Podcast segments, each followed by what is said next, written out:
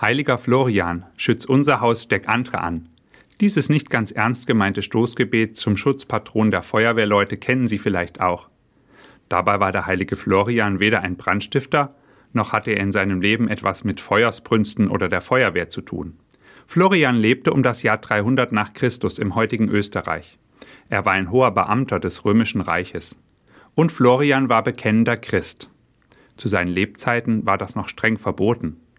Als er erfuhr, dass 40 Soldaten eingesperrt wurden, weil sie Christen waren, machte er sich zu ihnen auf den Weg. Er wollte den Soldaten helfen und sie retten. Doch inzwischen hatte auch der Kaiser erfahren, dass Florian Christ war. Er ließ auch ihn ergreifen und in den Kerker werfen. Anstatt die 40 Soldaten retten zu können, musste Florian ihnen im Kerker Gesellschaft leisten. Florian wurde wegen seines christlichen Glaubens verurteilt. Am 4. Mai des Jahres 304 wurde Florian mit einem Mühlstein um den Hals in einen nahegelegenen Fluss geworfen und ertränkt.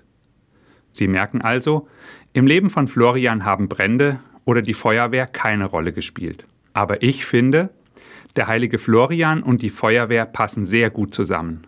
Florian hat sich aufgemacht, um anderen in ihrer Notlage zu helfen. Ihn hat nicht einmal die drohende Gefahr für sein eigenes Leben zurückgehalten.